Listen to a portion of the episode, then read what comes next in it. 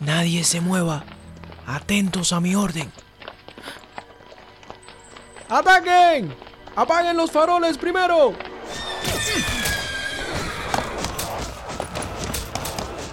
¡Ay! Oh, no. ¡Protejamos al primer ministro! ¡Ah! ¡Mátenlos a todos!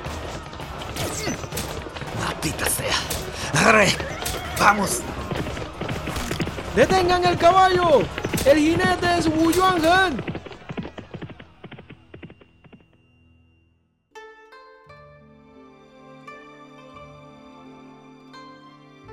Descubra los poetas chinos más distinguidos y las historias que esconden entre sus versos.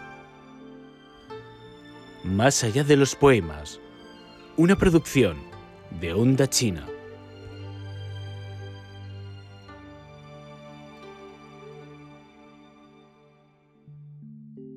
La cabeza de Wu Yuanhong.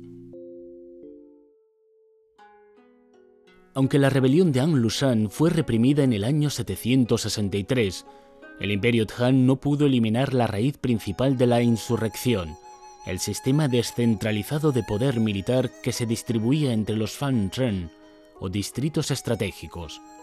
Muchos de estos poderes locales, apoyados por su propia fuerza militar, no obedecían la regencia del gobierno central. El remedio del imperio consistía en confiar en un Fan Zhen aliado para contener a otro Fan Zhen rebelde. Sin embargo, el emperador Xianzong, quien ascendió al trono en el año 805, decidió resolver el problema de manera completa. Uno de los personajes clave que lo apoyaron en la ejecución del plan fue el primer ministro Wu Yonghong. A diferencia de los poetas que mencionábamos en los últimos programas, que vieron frustradas sus carreras políticas a pesar de sus talentos, Wu Yuanhong podía considerarse un ganador innato. Como descendiente del emperador Wu Zetian, se crió en el seno de una distinguida familia cuyos numerosos miembros ocuparon altos cargos en la corte durante generaciones. El propio Wu Yuanhong con solo 25 años, alcanzó el primer puesto en el examen imperial gracias a su incuestionable sabiduría. Así entró en el círculo político y logró un rápido ascenso dado el excelente desempeño. El entonces monarca Zhong estimaba mucho el talento de Wu Yonghong. Un día, después de abordar asuntos estatales con él, el emperador comentó: Wu Yonghong tiene la capacidad para ocupar el cargo de primer ministro. Wu Yonghong era ejemplo de honradez y justicia. Cuando el siguiente emperador, Sun Zong, confió en Wang Suwen y otros funcionarios jóvenes para llevar a cabo reformas radicales, la corte se dividió en dos partidos opuestos, los reformistas y los conservadores. Dado que Wu Yuanhong gozaba de alta reputación, Wang Suwen intentó engatusarlo para que se incorporase a su partido. Siempre he escuchado hablar del señor Wu como un compatriota excepcional, reconocido tanto por su integridad política como por sus habilidades. No solo los colegas le elogian profusamente, sino que su majestad también le considera mucho. Estoy seguro de que usted comparte nuestra idea de reformas por el bien del imperio. Sería un honor si usted nos apoyara en la corte. Estimo mucho su lealtad al imperio, señor Wang. En cuanto a las políticas de reforma, creo que todas las opiniones, en favor o en contra, se puede discutir en debates públicos. No es adecuado elegir un bando y adherirse al partidismo. La reforma es la voluntad de Su Majestad, señor Wu. Confío en su clara visión sobre los intereses comunes de todos de esta manera le aseguro un futuro prometedor. Nosotros, los reformistas, no podemos compartir el poder con los conservadores. Creo que eso lo entiende, ¿no? Piense, señor Wu, y tome la decisión correcta. Entiendo su idea claramente, señor Wang. Tengo mis propios principios apoyaré todas las políticas que beneficien al imperio y al pueblo. Wu Yuanhong rechazó la invitación de Wang Shuwen y en consecuencia fue degradado y excluido del núcleo de poder. Sin embargo, la reforma del emperador Sun Zong apenas duró un año. En el reinado de Xianzong, los reformistas perdieron su influencia. El nuevo monarca dio a Wu Yuanhong un puesto más relevante, porque le consideraba leal a sus principios. En cierta ocasión, cuando dos ministros importantes se encontraban en constante disputa, Wu Yuanhong demostró imparcialidad al tratar con ambos. Esto llevó al emperador a elogiarlo como el más honorable de la corte. Wu Yuanhong tenía una apariencia de hombre esbelto y apuesto, por lo que gozaba de fama de primer galán del imperio. Siempre se comportaba con elegancia y educación. En los registros históricos se relata una anécdota que tuvo lugar durante un banquete entre colegas en el que él participaba.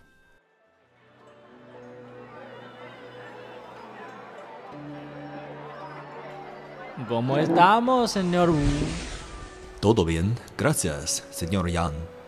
¿Gusta una copa? Brindis. Otra. Y esta vez con una copa más grande. Perdóneme, no puedo más. Vaya, vaya. ¿Cómo que no puedes más? No te creo. Realmente he tomado mucho hoy. Le digo la verdad. ¿Es que me desestimas? No, de ningún modo.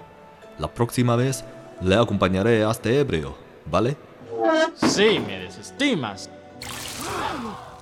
Si no quieres beber el vino, lo usaré para tarde una ducha. El colega borracho se enfadó al ser rechazado y vertió el vino sobre la cabeza de Wu Yuanhong. Asombrados, todos los invitados del banquete fijaron su mirada en los dos. ¿Satisfecho, señor Yang? Si ya terminó la ducha, permítame cambiarme de ropa. Wu Yuanhong se mantuvo inmóvil, dejando que el vino corriera por su cara y el resto del cuerpo. Habló con normalidad, se levantó para cambiarse la vestimenta y volvió al convite, como si nada hubiera ocurrido. Todo el mundo lo elogiaba por su magnanimidad y buen temperamento. Para pasar el examen imperial en la dinastía Han, el candidato tenía que ser excelente en la redacción de la tesis política y la poesía. Como el número uno del examen, las habilidades políticas y literarias de Wu Yuanhong eran impecables. Los críticos consideran sus obras líricas como unas de las más representativas del periodo medio de la dinastía Han, a pesar de no alcanzar una calificación tan alta como la de Li Pai o Tu Fu. Los poemas de Wu Yuanhong se caracterizan por palabras suntuosas y esmeradamente elegidas, que brindan sorpresa y una belleza exótica. Por ejemplo, el viento ojea la fronda fría, la revuelve, o en la serenidad veo que el humo da forma a la vela. A Wu Yuanhong le gusta resaltar los colores para describir un paisaje vistoso. La escarcha blanca hiere las hojas escarlatas y el viento congelado quiebra los potos verdes. Otro aspecto de sus obras se relaciona con su posición social, ya que diversos objetos lujosos son elementos usuales en sus poemas, como laúd con joyas incrustadas, vasija de oro o zapatos adornados con perlas. Las obras de Wu Yuanhong eran tan populares en su tiempo que mucha gente las cantaba con melodías especialmente compuestas para ellas.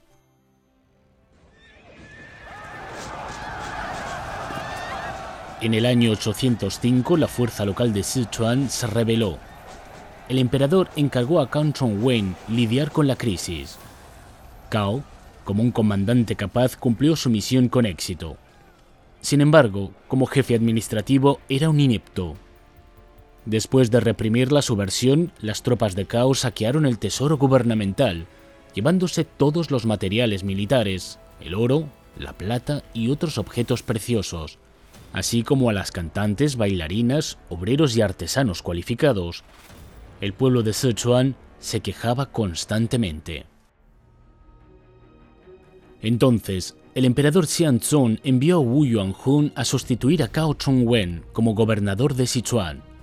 Wu Yuanhong aplicaba las leyes con rigurosidad, al mismo tiempo que mejoraba la administración, lo que brindaba a los habitantes locales un entorno de vida y trabajo pacíficos. Esto hizo que los pueblos de diferentes etnias de la región lo admiraran y respaldaran con afecto. En Sichuan, Wu Yuanhun reunió a un grupo de colegas que compartían sus opiniones y aspiraciones políticas. No solo trabajaban juntos, sino que también intercambiaban poemas y canciones. Entre ellos figuraban Hei Tu, futuro asistente y mano derecha de Wu Yuanhong, y Xue Hao, la poetisa más genial y famosa de la dinastía Han. Xue Hao era una prostituta oficial. En la antigua China, la prostitución oficial consistía en servicios sexuales, pero también incluía capacitación en el canto y el baile. Estos servicios, originalmente creados para las autoridades imperiales, comenzaban a abrirse para las clases media y alta. Debido a la difícil situación económica de la familia, Hao se vio obligada a ejercer la prostitución a los 16 años. A pesar de su estatus social que le impidió recibir una educación adecuada, le gustaba estudiar y leía libros clásicos desde niña. Se ganó el respeto y la admiración de todo el mundo por su distinguido talento literario y preocupación por la patria y el pueblo. Dentro de su círculo de amistades figuraban poetas de renombre, con quienes intercambiaba poesías con frecuencia.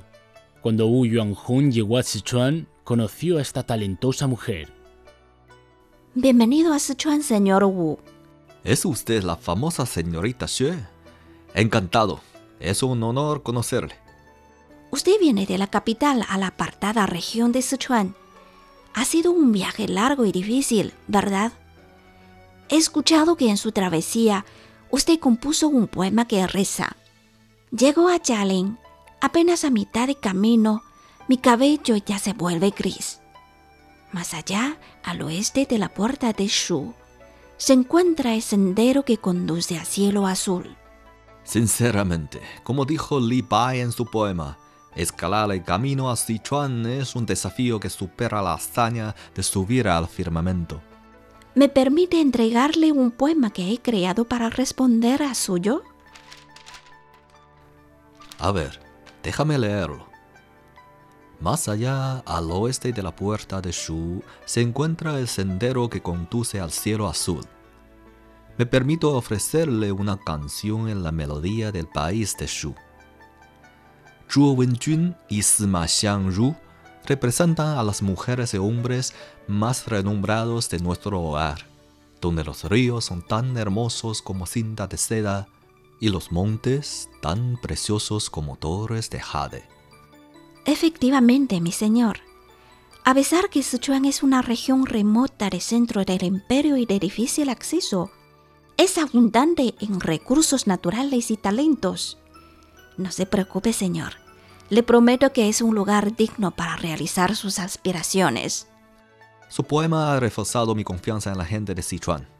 He comprendido totalmente lo que quiere decirme a través de estos versos. Xue Hao refutó con orgullo por su pueblo natal el lamento de Wu Yuanhun sobre Sichuan, lo que dejó una buena impresión al gobernador recién llegado.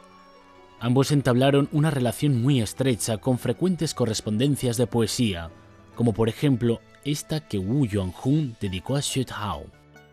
Ataviado en una blusa blanca de lino, como una rama de ciruelo en la nieve florece. Con una sonrisa que adorna su rostro de maquillaje natural, en mis sueños aparece. Si estuviera entre las bellas que lavan seda junto al arroyo, se destacaría como un loto blanco entre los rojos. En la cultura china, la flor de loto simboliza el carácter de salir del fango sin mancharse. Mediante esta metáfora, Wu Yuanhong expresó su estimación por Xue Hao y a la vez alabó su belleza y talento. Aunque se relacionaba con muchas personas de poder, Xue Hao nunca olvidó su origen humilde. La preocupación por el país y el pueblo se reflejaban constantemente en sus obras. La poetisa también apreciaba mucho a un funcionario tan capaz y responsable como Wu Yuanhong, por lo que le respondió a Wu de la siguiente manera. Dedicado a mi amigo.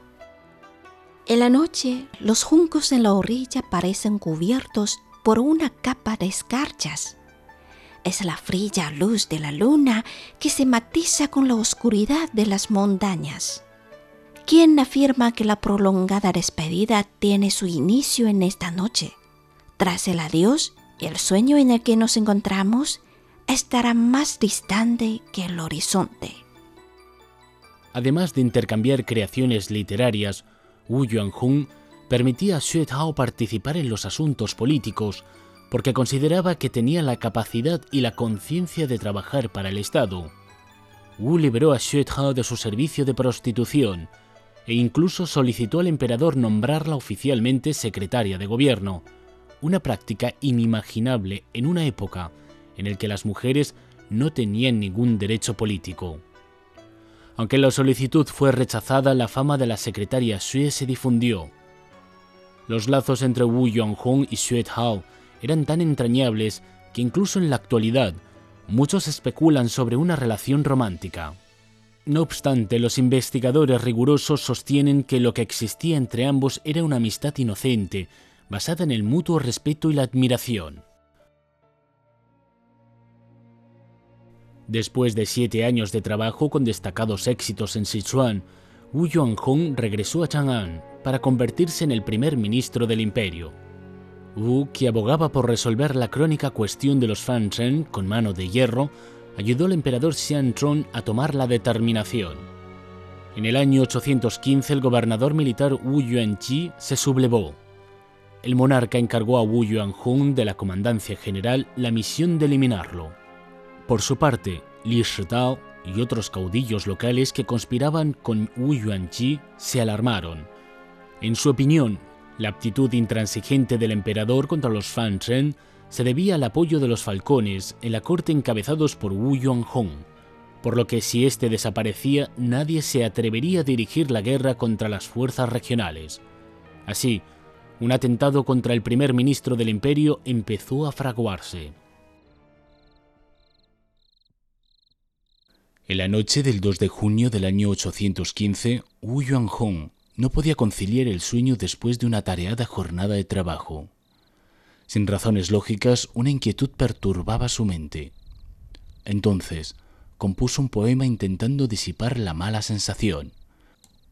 Bajo el título Creado en una noche veraniega, la obra resultó uno de los poemas de mal agüero más conocidos en la historia china. Las personas supersticiosas creen que pronosticó la desgracia que caería sobre su autor. Con el avance de la noche, descansan los bulliciosos. En silencio, la luna ilumina el estanque y los edificios. La efímera calma del presente no perturbará. Con la llegada del sol, las perturbaciones inevitablemente se desencadenarán una vez más.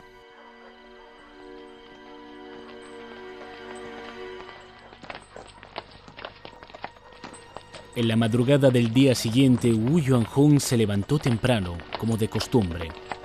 Luego, salió de la residencia del primer ministro acompañado de unos lacayos y se dirigió a caballo al palacio Ta Ming para comenzar su jornada laboral, transitando a lo largo de la avenida eje de la ciudad de Chang'an, la cual tenía unos 150 metros de ancho. El cielo todavía estaba oscuro y apenas había personas en la calle. Sin embargo, había algunos ojos que lo acechaban desde la oscuridad.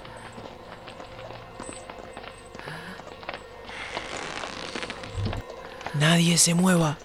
Atentos a mi orden. ¡Ataquen! ¡Apaguen los faroles primero! ¡Ay!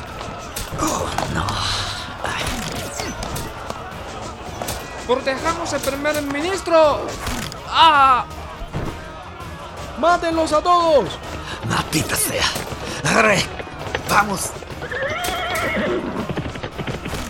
¡Detengan el caballo! ¡El jinete es Wu Yuanhen!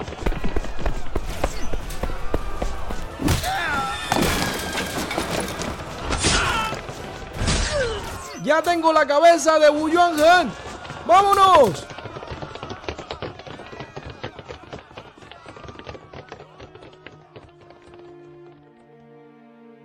Cuando el primer rayo de sol alumbró la capital imperial, los habitantes de la ciudad se acercaron con mucho cuidado a la horrorosa escena del homicidio y vieron la imagen inquietante de un cuerpo decapitado, bañado en un mar de sangre. Algunos reconocieron la identidad de la víctima basados en el modelo del traje oficial que llevaba puesto. ¿Acaso es el primer ministro? Ese señor Wu. ¡El señor primer ministro ha muerto! El señor Wu ha sido asesinado. El señor Wu ha sido asesinado. El señor Wu ha sido asesinado. La noticia de que el primer ministro había sido asesinado se divulgó rápidamente por la ciudad y llegó al palacio Taming, centro del poder imperial. Mientras tanto, otras fuentes informaron que el fiscal Pei Tu, la mano derecha de Wu Yuanjun, también había sido atacado. Afortunadamente, un gorro de lana grueso fue su salvación. Tras recibir un fuerte golpe en la cabeza, cayó inconsciente, pero el asesino no pudo consumar su intento de acabar con su vida debido a la presencia de algunos transeúntes. Los sangrientos atentados conmovieron a todo el imperio. El emperador Xianzong quedó tan consternado que se negó a reunirse con sus ministros por cinco días consecutivos. Sin embargo, los insurgentes subestimaron la determinación del gobierno imperial de liquidar la crisis de los distritos militares de una vez por todas. La muerte de Wu Yuanhong no solo indignó al emperador, sino también a aquellos ministros que hasta el momento mantenían una actitud moderada sobre la cuestión de los Fan Zhen. Hei Tu, recuperado de la herida, continuó con la causa inconclusa de Wu Yuanhong, personándose valientemente en el frente para dirigir la batalla. En el año 817, el general Li Shuo y sus 9.000 soldados de élite marcharon unos 35 kilómetros en una noche nevada para asaltar por sorpresa la ciudad de Caizhou, base de los rebeldes. El ejército imperial aplastó a los insurgentes y capturó vivo a Wu Yuanqi. El mismo año, el instigador del atentado a Wu Yuanhong, el gobernador Li Shitao, fue derrotado y ejecutado, y luego todos los Fanchen se sometieron a la autoridad del gobierno central. La dinastía Han logró recuperar el control de todo el país, aunque la reunificación resultaría temporal. Como poeta, el éxito de Wu Yuanhong no alcanzó el de Li Pai o Tu Fu, ni el de sus amigos Pai Chui y Yuan Zhen. En una ocasión, cuando trabajaba en Sichuan, redactó un poema sobre el pavo real, expresando su simpatía por el ave que estaba en cautiverio para divertir a la gente. Comentaristas posteriores suponen que se refería a Xue Hao. Luego, en la capital, mostró este poema a sus colegas. Muchos de ellos le respondieron con sus propias creaciones acerca del tema del pavo real. Obviamente, Pai Chui fue el ganador de este concurso de creación temática, superando a todos, incluso al autor original. Hasta los adversarios políticos de Wu Yuanhong, los reformistas Liu Yuxi y Liu Zhongyuan, fueron poetas de mayor fama. Sin embargo, el impacto de Wu Yuanhong en la historia de la dinastía Han superó con creces el de todos los poetas de su época. Su vida fue una cautivadora y exitosa aventura. Emergiendo como el campeón del examen imperial, se ganó la reputación de ser el primer ministro poeta y concluyó su historia con una trágica muerte mientras ejercía sus funciones.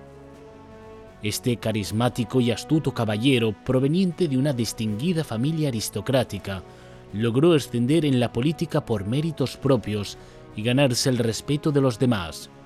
Su fallecimiento fue lamentado por todo el mundo, salvo por Liu Yuxi, quien irónicamente lo mencionó en sus poemas. Esto llevó a que Liu fuera criticado por su falta de tolerancia. En realidad, es importante destacar que Wu Yuanhun trató a Liu Yuxi y a otros funcionarios reformistas con imparcialidad y justicia, aunque decidió no unirse a sus filas. Como ya mencionamos, la mayoría de los intelectuales de la antigua China luchaban sin éxito por seguir una carrera política, pero Wu Yuanhun se destacó como uno de los pocos triunfadores en este maratón. Verdaderamente logró aprovechar al máximo su inteligencia y aptitudes para servir al Estado, consagrando así su vida. Hemos mencionado a Pai Chui en par de ocasiones en nuestros programas. En el próximo episodio narraremos la historia de este particular poeta que vivió en el periodo medio de la dinastía Han.